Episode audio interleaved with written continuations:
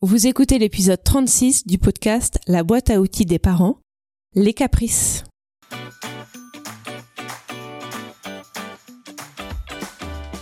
Bonjour, je m'appelle Juliette Cerceau et je suis ravie de vous accueillir sur la boîte à outils des parents. Je suis coach parental et coach de vie certifié.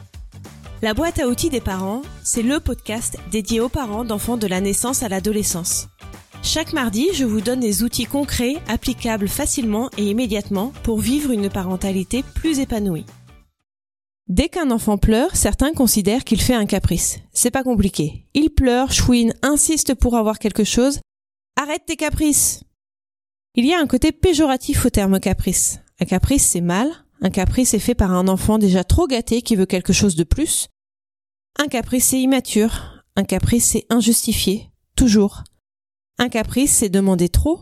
Mais un caprice est complètement subjectif. D'après moi, mes enfants n'ont jamais fait de caprice. D'après d'autres, ils n'arrêtent pas d'en faire. Qui a raison? Hmm, Je pense que c'est moi. De quoi parle-t-on? Le Robert définit le caprice comme une envie subite et passagère fondée sur la fantaisie et l'humeur. Et précise que pour les enfants, c'est une exigence accompagnée de colère. Le fait est que les enfants, ne maîtrisant pas leurs émotions, ont souvent des émotions extrêmes et donc des colères. Et ils demandent beaucoup de choses parce qu'ils ne se mettent pas de limites. Ils ne se disent pas Ah non, ça je ne peux pas l'avoir. Ce qui est très bien, n'est-ce pas? Donc quand on mixe les deux, on arrive souvent à que des caprices. Arrêtons-nous un instant sur ces deux éléments, les émotions débordantes et les demandes incessantes. Je vous l'avais déjà expliqué dans l'épisode 3, quand l'enfant fait une crise, le cerveau humain est composé de trois parties.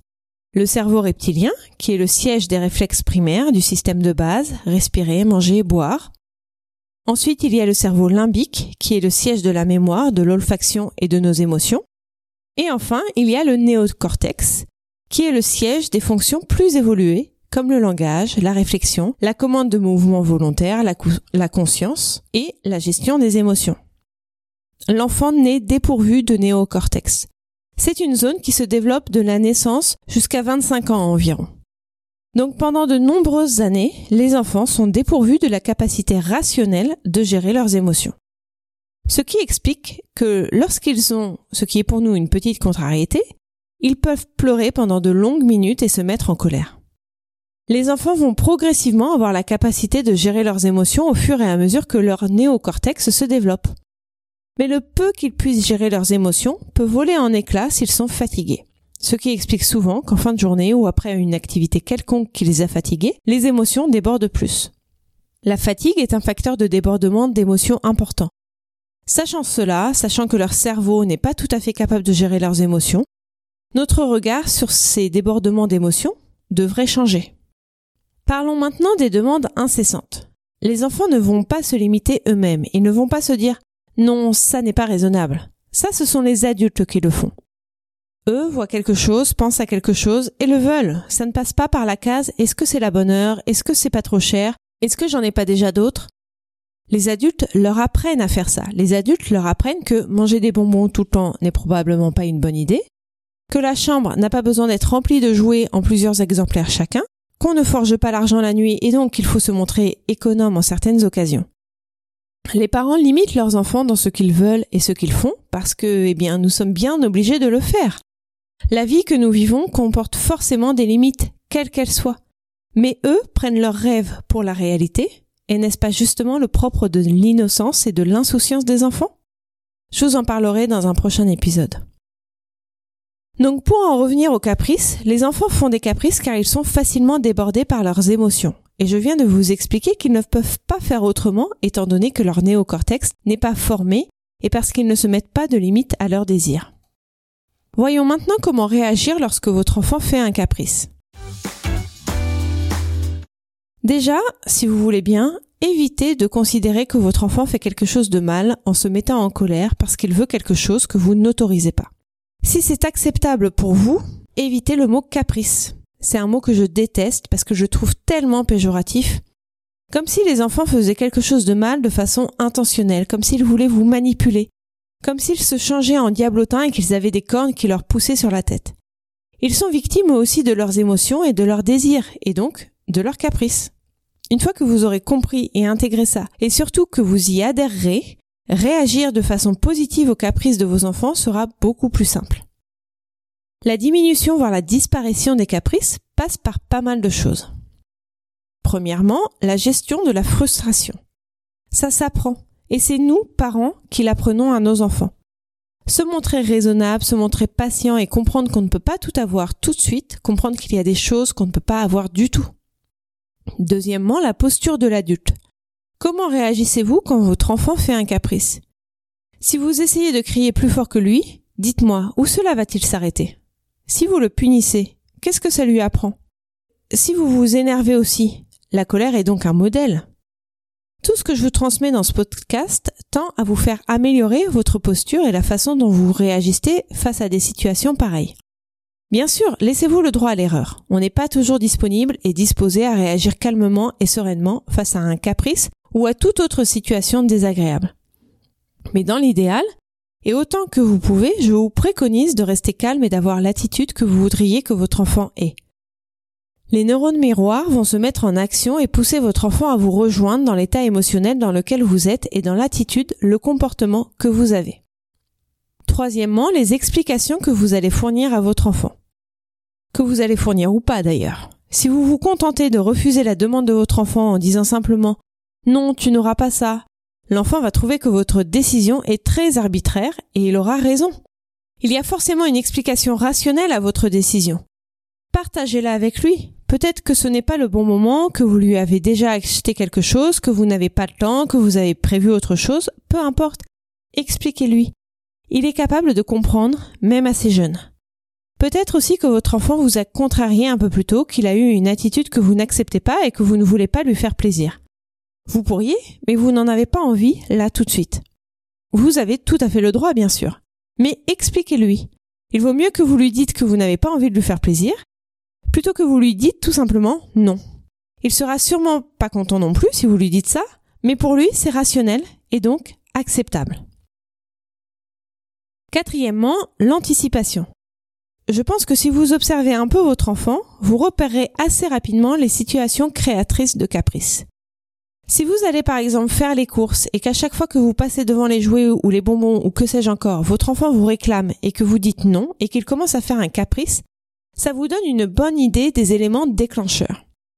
Ma mère m'a souvent raconté qu'elle nous emmenait, mon frère et moi, dans un centre commercial dans lequel il y avait un manège qu'à chaque fois qu'on passait devant, évidemment, on voulait faire un tour de manège, et que du coup, elle faisait un grand détour dans les galeries pour éviter qu'on passe devant. Alors je ne sais pas exactement si on faisait des caprices pour faire un tour de manège ou si juste ma mère voulait se simplifier la vie. Toujours est-il que c'est une super tactique. Supprimer l'élément déclencheur du désir de l'enfant et donc des caprices. Alors quand on fait ses courses, on ne décide pas vraiment de l'agencement des rayons et ça peut être compliqué de ne pas passer à, à proximité de ce rayon déclencheur. Donc ce que je vous propose, c'est avant d'aller en course, prévenir votre enfant que vous allez faire les courses, que vous avez envie que ça se passe bien, et que vous ne pouvez pas ou vous ne voulez pas lui acheter ce qu'il va demander. Peut-être que pour un début, s'il vous demande un paquet de bonbons et que vous ne voulez pas ou vous ne pouvez pas lui acheter, vous pouvez lui dire que vous allez acheter autre chose qu'il aime pour compenser. Quelque chose de plus sain, de moins cher, quelque chose que de toute façon vous vouliez lui acheter. De façon à ce que chacun soit content. Ça va peut-être ne pas fonctionner du premier coup, d'un claquement de doigts, encore que c'est possible, mais ça va donner une nouvelle habitude et assez rapidement, les caprices vont disparaître. Et cinquièmement, la fatigue. Je vous l'ai dit un peu plus tôt, la fatigue empêche le néocortex, qui est le siège de la gestion des émotions, de bien gérer ses émotions. Pourquoi? Eh bien parce qu'il se déconnecte. C'est comme si l'interrupteur était éteint. Et c'est le cas chez tout le monde. Lorsque la colère nous gagne, nous, adultes, si elle prend des proportions importantes, notre néocortex s'est déconnecté. Je parle de la colère car d'après mon expérience, c'est l'émotion négative que nous ressentons le plus, mais c'est le cas de toutes les émotions intenses. Pour que le néocortex se reconnecte, il faut du temps et un retour au calme. C'est d'autant plus spectaculaire chez les enfants car leur néocortex n'est pas bien développé et que la déconnexion est donc assez facile. C'est assez fréquent chez les ados aussi. Donc pour éviter ces déboires, essayez d'anticiper au mieux les situations créatrices de fatigue. Je prends l'exemple de mon fils encore une fois. Je sais que si on fait des activités sportives, qu'on va à droite à gauche toute la journée, à la fin de la journée, ça va être un peu difficile. Donc déjà j'en ai conscience. Je sais que si je lui fais faire tout ça, la soirée risque d'être difficile. En étant préparé à ça, je vais plus facilement avoir une attitude d'empathie et de compréhension lorsque le caprice arrivera. Même si je vous rappelle que, d'après moi, mes enfants ne font pas de caprice. Je peux aussi supprimer une activité et la faire un autre jour. Et surtout, je peux le prévenir que ça va être une grosse journée, que ce soir il va être fatigué, que quand il est fatigué, il a tendance à avoir une attitude qui ne me convient pas, et que je compte sur lui pour qu'il ne fasse pas de caprice ou de colère parce que je l'en sais capable. Ce dernier point est très important. Le fait que je lui dise qu'il est capable de garder une attitude calme et coopérative va lui donner confiance en lui et va faciliter cette attitude. J'ai dit pas mal de choses dans cet épisode, alors je le résume. Le caprice est péjoratif. Je n'aime pas du tout ce mot. Les enfants font des caprices parce qu'ils ne limitent pas leurs désirs et parce qu'ils ne maîtrisent pas vraiment leurs émotions. Sachant cela, vous allez mieux accueillir les caprices de vos enfants. Comment réagir quand l'enfant fait un caprice? En adoptant soi-même la bonne posture, c'est-à-dire en restant calme et posé, en expliquant à votre enfant les raisons de votre décision. S'il n'a pas d'explication, votre décision lui semble arbitraire et donc injuste et insupportable. Tandis que si vous lui expliquez pourquoi vous lui avez dit non, même si c'est juste parce que vous n'avez pas envie de lui faire plaisir, il comprendra et acceptera mieux votre décision. En anticipant, si vous savez que dans telle situation, votre enfant fait un caprice, prévenez-le avant de ce qu'il va se passer et des limites que vous lui imposerez, et que vous lui imposez déjà avant même que la situation qui déclenche systématiquement un caprice ne se produise. Modulez la fatigue de votre enfant. La fatigue va rendre encore plus difficile la gestion des émotions de votre enfant. Tenez-en compte avant de faire quelque chose. Tout cela va aider votre enfant progressivement à gérer la frustration. La frustration est un apprentissage difficile pour les enfants. Pour leurs parents aussi, car c'est beaucoup de crises, de colère ou de caprices.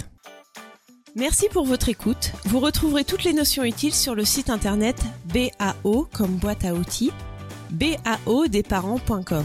Et vous pouvez vous inscrire à la newsletter pour être notifié chaque semaine des nouveaux épisodes et pour télécharger mon guide gratuit des 5 règles pour arrêter de crier sur ses enfants. Je vous offre également la liste des émotions que j'ai élaborées pour développer votre vocabulaire émotionnel. C'est la première étape pour pouvoir ensuite mieux accueillir vos émotions et celles de vos proches, à commencer par celles de vos enfants.